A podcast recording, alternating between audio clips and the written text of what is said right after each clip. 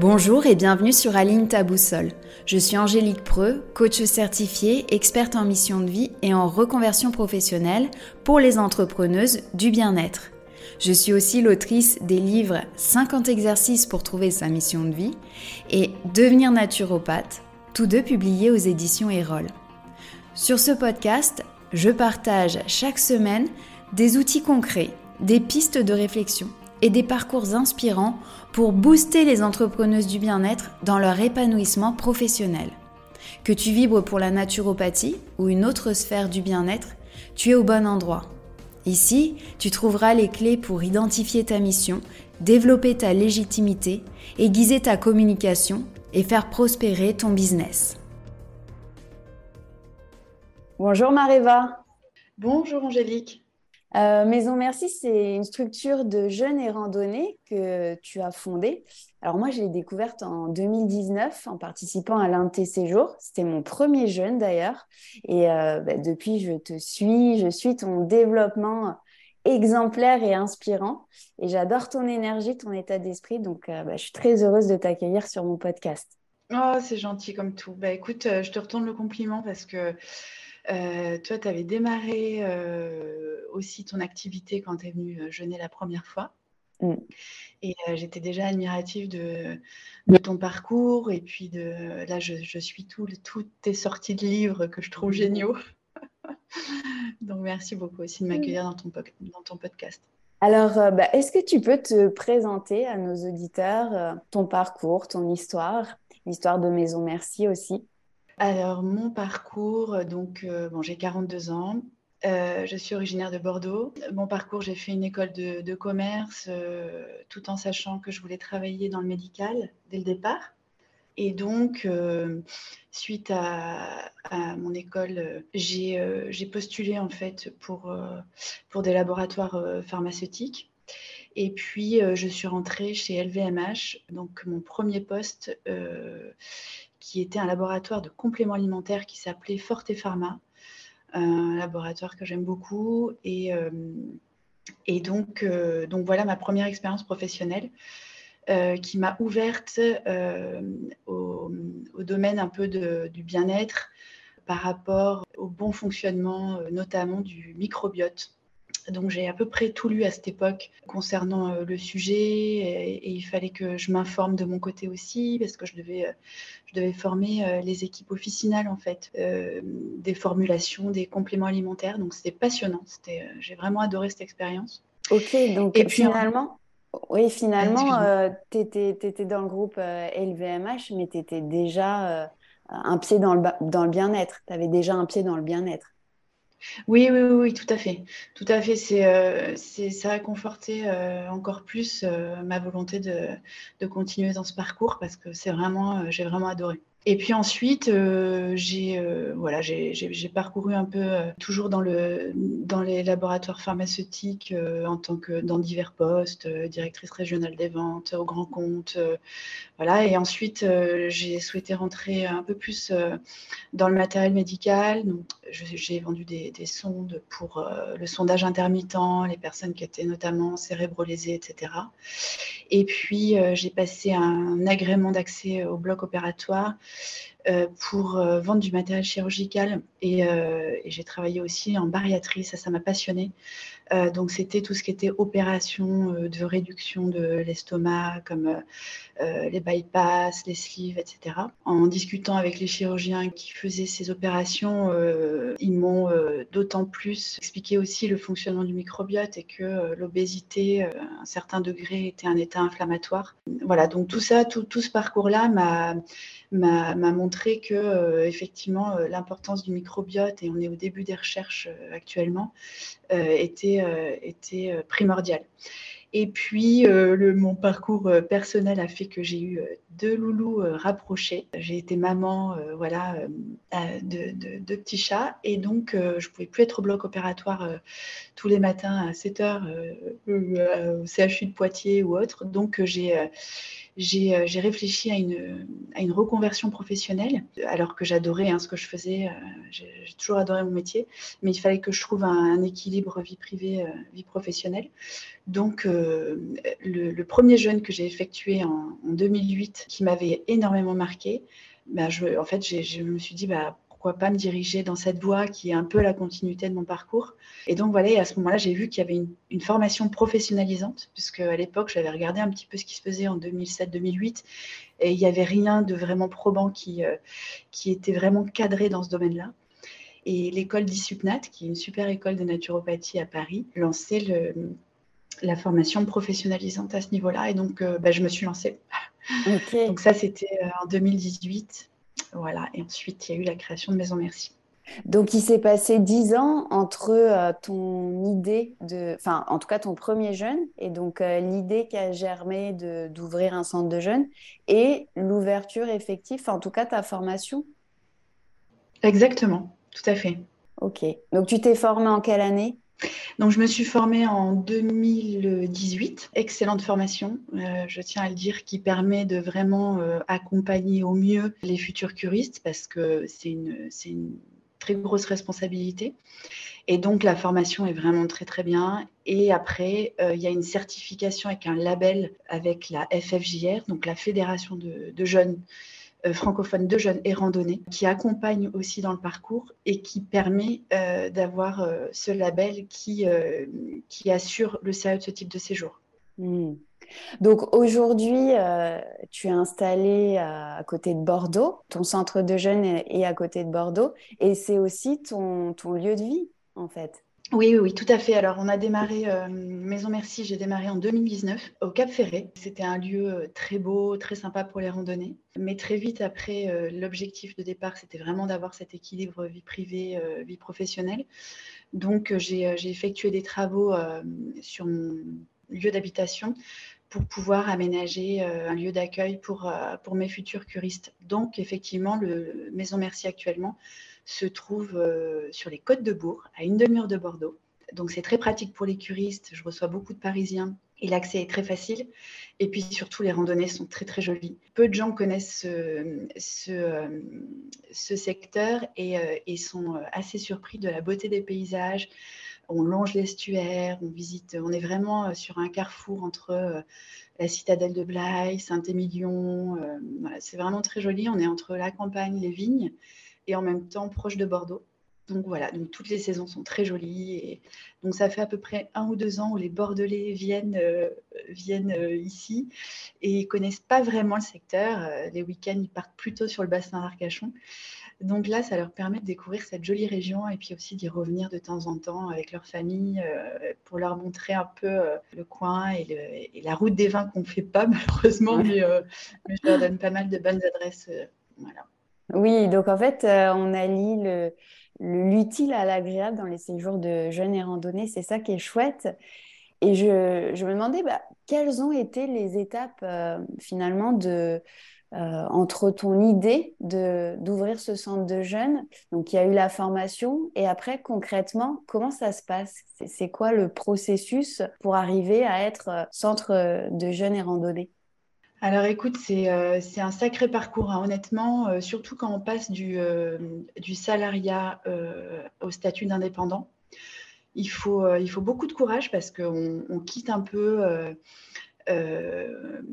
un secteur où on est plutôt en sécurité. en plus, moi, j'adorais ce que je faisais. Donc, c'est vraiment, on se dit, bon, est-ce que on se pose un milliard de questions? Est-ce que je fais pas une bêtise? Est-ce que, voilà, je n'engage pas ma famille il faut pouvoir assurer financièrement. Enfin, il y a plein, plein de, plein de, questionnements qui se font à ce moment-là. Euh, déjà, le fait d'avoir fait cette formation qui est euh, hyper sécurisante en termes de, qualitative, qui nous donne aussi les armes pour, pour pouvoir assurer les séjours, ça c'est déjà important. On se dit, bon, ben là, je suis dans une, une bonne formation qui, qui me donne toutes les clés. Après, moi, la difficulté, ça a été de convaincre mon entourage. Voilà, on est euh, une famille de bons vivants, euh, enfin, ce qu'on appelle les bons vivants, euh, épicuriens, etc. Et qui ne connaissaient pas du tout le domaine. Donc, je me suis confrontée à, à plein de, questionnements, surtout dus à de, la non-connaissance du domaine, en fait. Et donc, souvent, quand on ne connaît pas un sujet, eh ben, il y a plein de peurs qui s'y rattachent. Donc j'ai dû, euh, dû un peu convaincre mon entourage euh, et, et, un peu me mettre dans ma bulle en me disant c'est ça que je veux faire, c'est ça qui me rendra heureuse et ce que je veux c'est apporter du bonheur aux gens autour de moi. Et je savais que cette, euh, ce domaine-là était, voilà, était le domaine où j'allais pouvoir ben, réaliser mes envies par rapport à ça. Donc je me suis un peu blindée je n'ai pas mmh. trop écouté ce qu'on disait parce que voilà, j'étais, euh, j'étais persuadée de, du bien fondé de, de, ce que je voulais faire. Donc, euh, donc ça, ça a été vraiment une grosse étape. C'est plus ça, c'est plus euh, l'entourage que moi, la capacité de savoir que j'allais pouvoir le faire. quoi. C'était plus ça. Oui, et tu soulèves là un point important qui est celui de la sécurité. Quand on sort de sa zone de confort, quand on décide d'oser, la notion de sécurité, elle est hyper importante parce que bah, d'ailleurs, on parle de zone de confort, mais souvent, c'est plutôt une zone de connu qu'on connaît et dans lequel on n'a plus forcément de confort. Mais pour en sortir, de se poser, d'avoir euh, bah, de, la sécurité comme des, bouées de sécurité, c'est ce qui va nous aider à passer le pas. Toi, donc, tu parlais de ta formation qui t'a sécurisé. Est-ce qu'il y a eu d'autres euh, domaines ou d'autres façon de sécuriser ta reconversion? Alors ouais, c'est hyper intéressant ta question. Euh, écoute, d'abord, euh, par rapport à la sécurité, euh, moi j'avais toujours travaillé dans des grands groupes, des laboratoires américains, des grosses structures où on avait des supports, où on avait des, services marketing, des assistantes. On était très très soutenus en termes de, de, tout, administratif, financier. Je gagnais très bien ma vie. Euh, j'avais fait mes preuves dans mon travail, donc voilà, j'étais, j'arrivais à, on a toujours approuvé forcément, mais, euh, mais bon, j'avais, j'avais fait mes preuves, j'avais réalisé mes objectifs professionnels, donc là, euh, je quittais un peu tout. sécurité et on va dire en termes d'objectifs et financiers. Donc, ce que j'ai fait au départ pour sécuriser euh, tout ça, c'est surtout de me dire, euh, voilà, est-ce que, je, est-ce que je suis capable de tout assurer? Parce que quand on est euh, indépendant, il ben, faut gérer le côté marketing, justement, le côté comptabilité. Enfin, bon, on, a, on est la boîte à outils intégrale. Donc, au départ, déjà pour pour asseoir un peu l'activité, j'avais pris une naturopathe avec moi, donc j'avais créé une petite équipe pour démarrer Maison Merci au Cap Ferré. Et ça, ça me rassurait de me dire, voilà, on est. Euh, puis j'adore travailler en équipe, j'adore partager, donc euh, ça, c'était vraiment important pour moi. Le fait de ne plus avoir de collègues aussi, c'était, euh, une grosse. une grosse angoisse au départ. Donc j'ai vite constitué cette équipe qui était très sympa, qui a fait que, que j'ai démarré vraiment avec du collectif. Et puis ensuite, euh, financièrement également, pour sécuriser euh, le démarrage, j'ai pris euh, des cartes en fait d'agent commercial. Donc, parallèlement à mon activité Maison Merci, le temps que le lancement se fasse correctement, et puis que j'adorais cette activité, j'ai pris des cartes d'agent commercial en chirurgie esthétique pour maintenir un pied dans le médical. Donc là, j'avais en plus des clients dermatologues, médecins esthétiques et chirurgiens esthétiques. Donc voilà, donc j'avais cette petite activité aussi en parallèle. Et ensuite, une fois que Maison Merci a, bien fonctionné, euh, j'ai dû euh, céder euh, mes cartes avec regret, mais bon, je ne peux mm. pas tout faire parce que les deux me passionnent autant. Mais effectivement, logistiquement, Maison Merci me prend plus de temps. Et puis la gestion de l'équipe aussi. Aujourd'hui, il y a sept personnes qui travaillent en lien avec Maison Merci. Donc voilà, il y, y, a toute une logistique derrière à pouvoir assurer. Et euh, voilà un petit peu comment j'ai pu, euh, pu me lancer plus sereinement, c'est-à-dire avec euh, cette, cette double activité au départ. Ok, donc finalement, ta sécurité, tu l'as trouvée dans ta formation sérieuse que tu as fait chez Isupnat, dans l'entourage que tu t'es créé avec une équipe pour éviter la solitude et savoir que tu allais être soutenu par notamment une naturopathe. Euh, une sécurité financière avec un emploi à côté. Et puis, euh, peut-être aussi, euh, est-ce que le fait d'avoir le label, d'être certifié FFJR, donc Fédération francophone de jeunes et randonnée, est-ce que ça, ça t'a apporté de la sécurité? Ah, mais ça m'apporte de la sécurité, mais tous les jours. cette fédération est géniale. Vraiment, je tiens à le dire parce que c'est vraiment, il y a un partage en fait, c'est très sécurisant. on est en lien tous les jours. Donc déjà, ce label, on doit respecter une charte en fait quand on fait partie de, la Fédération francophone de, de jeunes et randonnée. On est 120 en France. Aujourd'hui, en plus, on a l'Académie médicale du jeune en support avec une équipe de 15 médecins. Donc c'est hyper rassurant aussi. Même si nous, on n'est que sur du jeune bien-être, mais de savoir qu'on a cette, cette, équipe en support, c'est vraiment sympa. Et en fait, on est, dans le partage vraiment des expériences. On a des feedbacks sans arrêt. On, voilà, on, est vraiment, euh, on a vraiment cette fédération qui, nous supporte tout le long, en fait. Et, euh, en plus, qui, euh, nous permet de garantir le sérieux de ce type de séjour, surtout en ce moment où euh, l'actualité est quand même compliquée, où euh, voilà, être dans, le bien-être et puis euh, l'accompagnement des personnes à ce niveau-là, eh ben, c'est vraiment intéressant d'avoir ce support-là qui, qui, justement rassure les clients, nous rassure aussi à nous.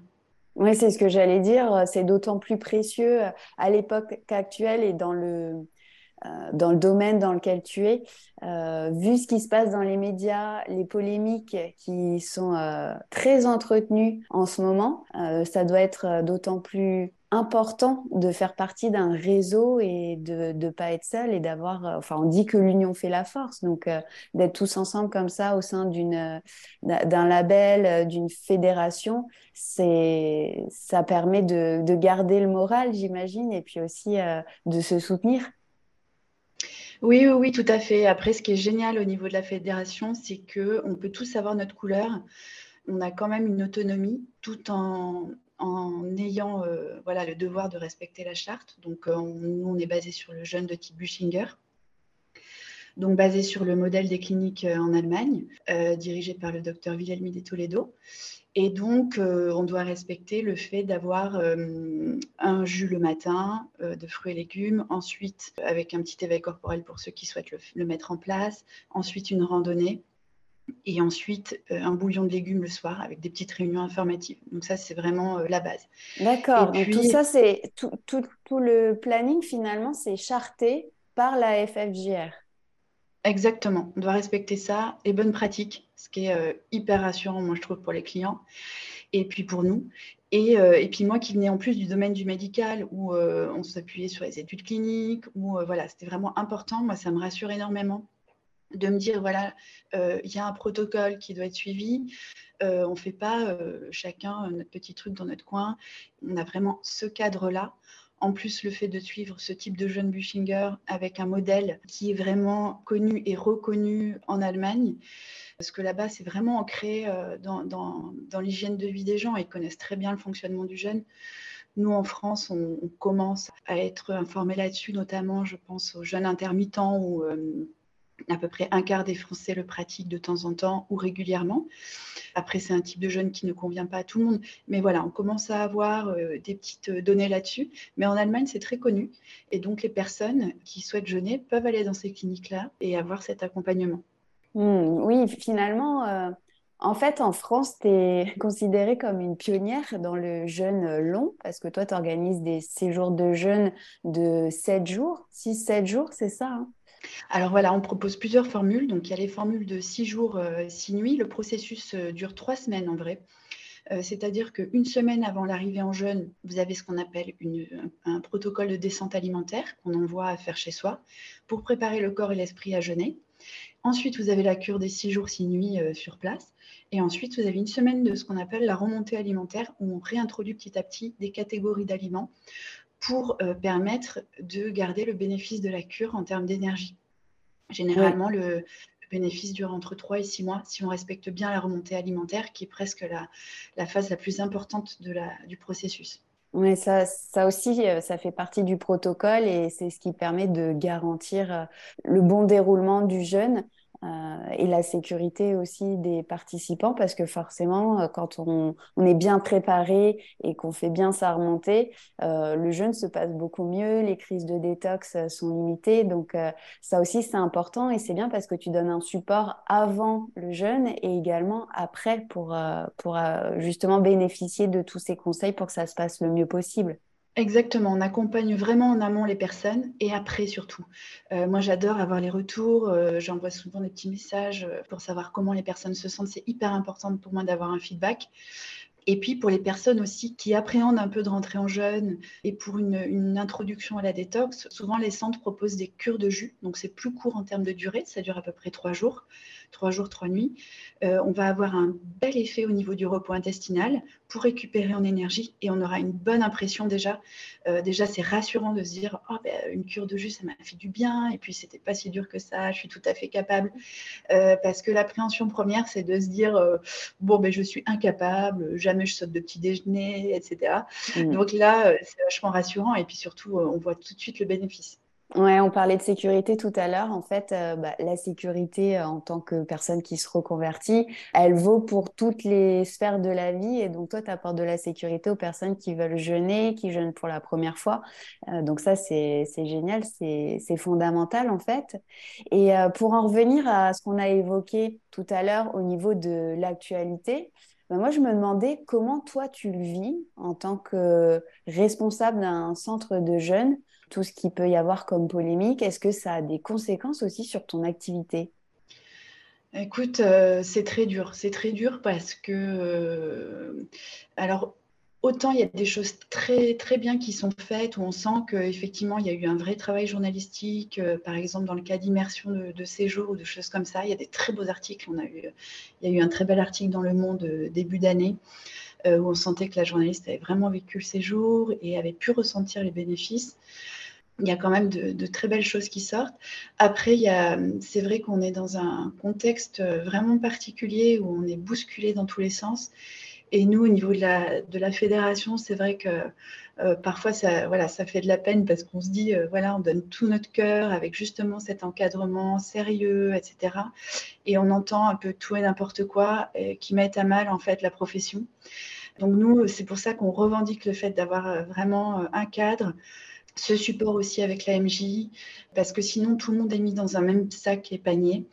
Euh, on entend des choses comme euh, gourou, secte, des, choses assez euh, violentes. On se dit waouh, mais je suis à 10 milieux de ça. moi, je donne juste des petits conseils au niveau hygiène de vie, comment associer telle catégorie d'aliments avec une autre.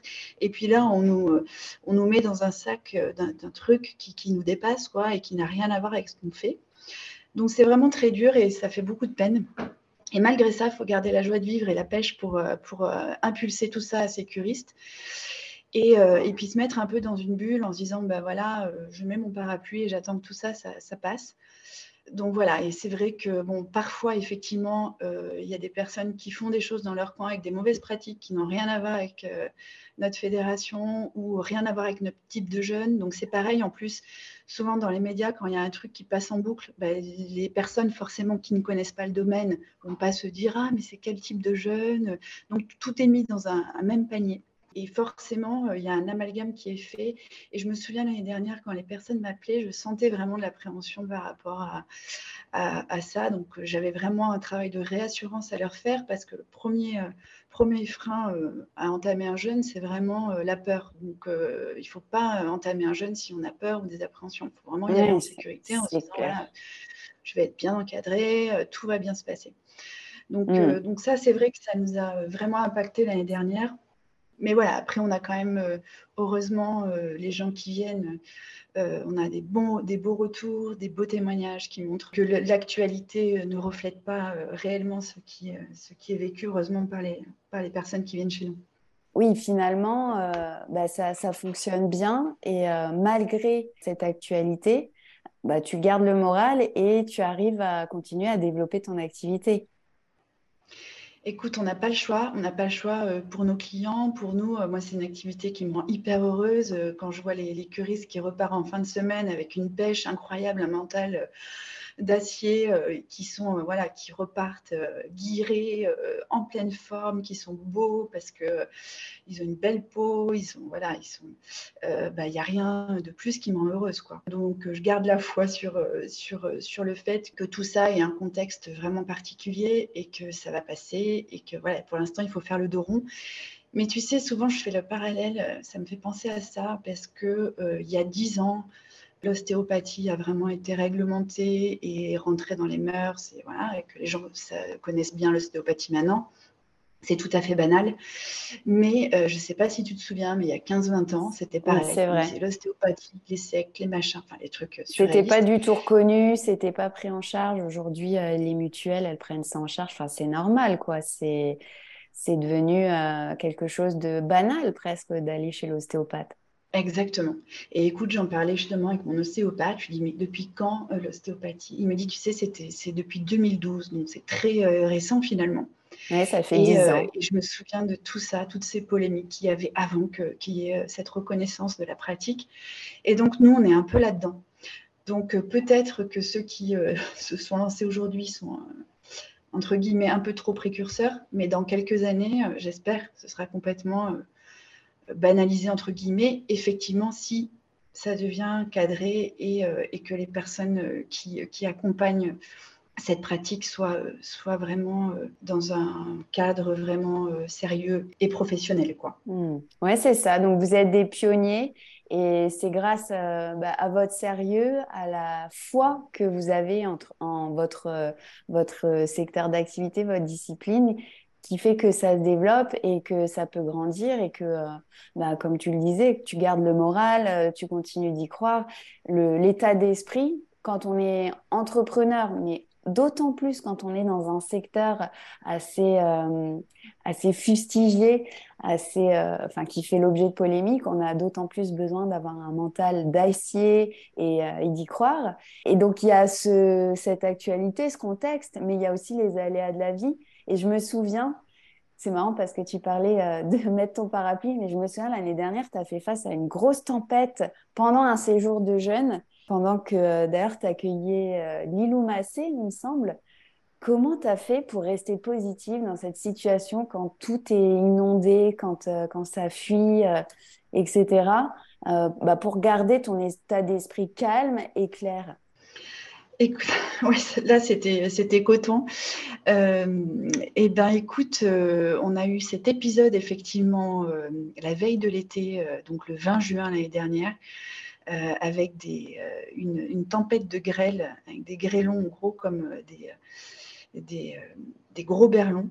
C'était assez incroyable et surréaliste comme situation. Et ben, là, en fait, après le, passage de sidération, tu t'aperçois de la solidarité des gens. C'était incroyable. Tout le monde était dans la rue, tout, tout était détruit. Et, et en fait, je me suis dit, mais il faut garder ça. C'est que du matériel. Il fallait que je réagisse tout de suite. Euh, tous les curistes ont été mais incroyables. Euh, m'ont tous tout de suite aidé à, éponger, à, voilà, à, essayer de, de limiter les dégâts des fuites. Enfin, c'était vraiment incroyable. Et je me suis dit, waouh, quand même, c'est quand même dans l'épreuve euh, que, que, les plus belles choses ressortent. Quoi. Et donc, les pauvres, je leur ai tout de suite proposé d'arrêter le séjour parce que c'est, on n'avait plus d'électricité, on n'avait plus rien, on était complètement, euh, complètement inondés et euh, de les rembourser et puis qu'on reporte le séjour à, une autre fois. Et euh, ils ont tous été unanimes en disant mais pas du tout, on est très bien, on est trop heureux d'être là et on veut finir notre séjour et rester avec toi. Donc ça m'a tellement touchée. Et voilà, et donc c'est cet élan en fait de solidarité et d'énergie, de bienveillance et puis quelque part d'amour quoi qui était là, qui, euh, qui nous a fait continuer le séjour euh, tous ensemble. Euh, alors que tout était dans un cataclysme, les voitures étaient bah, foutues, enfin tout était voilà. Et donc ça nous allait vraiment en plus soudés de cette expérience. Et d'ailleurs, Lilou revient au mois d'avril. Super. Et justement, comment tu fais pour euh, aller puiser dans le quotidien des bonnes ondes, de l'énergie euh, si positive? De quoi tu te nourris pour être comme ça? Écoute, c'est une super question, j'ai jamais pensé. euh, je sais pas. En fait, j'essaie de le matin, quand je me lève, je suis heureuse de me lever et euh, j'essaie d'amener ma petite, euh, ma petite part de colibri. Euh, voilà, c'est un peu, ça va paraître un peu cuit-cuit et bisounours, quoi, mais, mais c'est un peu l'amour quoi qui me porte. C'est mmh. l'amour que je peux donner aux gens. c'est un peu l'objectif de ma vie, c'est de, de me dire, ben voilà, j'aurais eu un court passage sur Terre, mais j'aurais essayé de laisser une jolie trace et d'apporter ce que je peux aux gens qui m'entourent. Et est-ce que tu considères à ce titre que tu as identifié ta mission de vie, ce pourquoi tu œuvres, qu'aujourd'hui tu es aligné avec euh, le sens que tu veux donner à ta vie? Écoute, je pense que ouais, je suis. Euh, enfin là, j'ai vraiment, je, suis hyper épanouie euh, dans, c'est sûr, dans mon domaine professionnel et, complètement alignée avec ça, malgré la tempête qu'on vit, parce que parce que comme je te disais tout à l'heure aussi, bah, quand tu es dans une pratique euh, voilà, qui, qui, qui, euh, qui n'est pas connue, parfois ça génère des peurs. Et, euh, et, dans mon entourage familial, bah, ça n'a pas été évident. J'ai dû, voilà, je dois, je dois me battre pour, pour, bah, pour rester debout, droite, alignée avec ce que je fais de mes valeurs et tout ça. C'est pas évident. Donc, donc voilà, c'est vraiment. Mais je sais que le matin, je me lève et je suis heureuse et c'est ça mon signal en fait. Mmh, et je trouve que tu symbolises vraiment très bien le fait d'être connecté à, son grand pourquoi, à, ses valeurs et euh, que tu nourris finalement des croyances qui sont euh, bah, hyper aidantes pour toi parce que tu sais que tu es dans ta vérité. Donc, peu importe ce qui peut arriver, une tempête, les médias, l'entourage proche, bah, tu es toujours là, euh, hyper ancré, hyper droite et, et ouais, alignée. Et, en ça, je trouve que tu es un, super modèle vraiment inspirant. Bah, écoute, merci beaucoup Angélique parce que c'est vrai que c'est quand même euh, de sacrées épreuves, mais ce qui me nourrit aussi, c'est vraiment le retour des, euh, des, personnes qui viennent à la maison. C'est incroyable parce que le retour est immédiat et en mmh. fait, tu, euh, toi, tu es là, tu apportes bah, un peu ton, ton, petit savoir à ta petite échelle et puis, et puis ton accompagnement avec tout le cœur que tu peux y mettre. Et en fait, les personnes sont tellement d'une gentillesse, d'une reconnaissance. Enfin, ils apportent, euh, mais vraiment tellement. Donc c'est ça aussi qui, aide à continuer la route. Mmh, et c'est un bel enseignement ce que tu dis parce que euh, on a tendance à oublier, enfin on peut oublier quand euh, on est expert dans son domaine, donc on a beaucoup d'expérience, que Enfin, on peut penser que ce qu'on fait, c'est banal, mais en fait, euh, pour, euh, pour des personnes, ce qu'on leur apporte, c'est énorme. Et de réussir à, à, capter ça chez les clients, chez les gens qu'on qu'on accompagne, ça aussi, ça permet de nourrir euh, les, les, good vibes et, et de, de, voir le sens, en fait, comme tu disais, la part de colibri, bah, comment j'œuvre et d'avoir directement le retour de l'investissement qu'on met. Et c'est comme un cercle vertueux qui se met en place quelque part. Exactement, c'est assez incroyable. Euh, et puis, euh, je pense qu'il euh, y a un avant et un après un jeune, en fait, surtout sur, sur une première expérience où les personnes se rapprochent beaucoup de leur enfant intérieur. Et donc, il y a cette espèce de bienveillance naturelle qui se met tout de suite en place pendant un séjour. Et, c'est un bonheur incroyable. Quoi. Et je pense mmh. que quand on n'a pas vécu l'expérience, on ne peut pas imaginer le bénéfice par rapport à ça que ça fait. Et puis aussi euh, par rapport à, l'hygiène de vie, que, que voilà, des, des, personnes, des toutes petites choses qu'elles vont mettre en place par la suite vont changer radicalement euh, euh, leur ressenti, leur bien-être et, voilà. et leur vie. C'est vraiment fantastique. Et leur mmh. vie aussi, oui. J'ai une dernière question, Maréva. En plus, tu m'as fait un petit, une petite passerelle en parlant de l'enfant intérieur. À quoi tu rêvais quand tu étais enfant? C'était quoi tes grands rêves? Mes grands rêves, c'était euh, d'être euh, entourée. Euh, j'adore, j'adore les gens, j'adore la vie.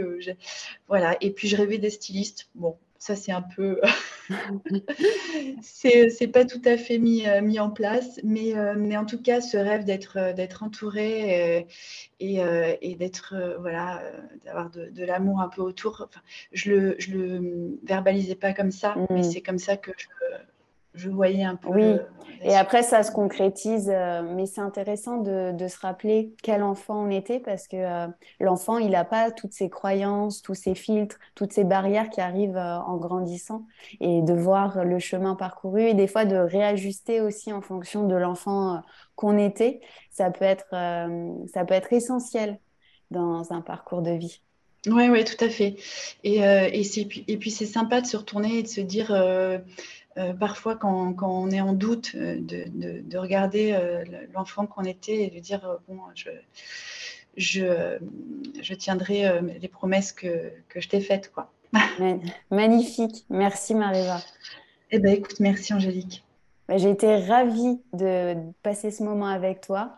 Je t'embrasse et je te dis à très bientôt. Des gros bisous, merci beaucoup. Merci pour ton écoute et ta présence. Si tu as aimé cet épisode, je t'invite à le partager, à t'abonner au podcast et à laisser un commentaire avec 5 belles étoiles sur ta plateforme d'écoute préférée. Ça rendra visible le podcast et moi, ça m'encouragera à créer de nouveaux épisodes.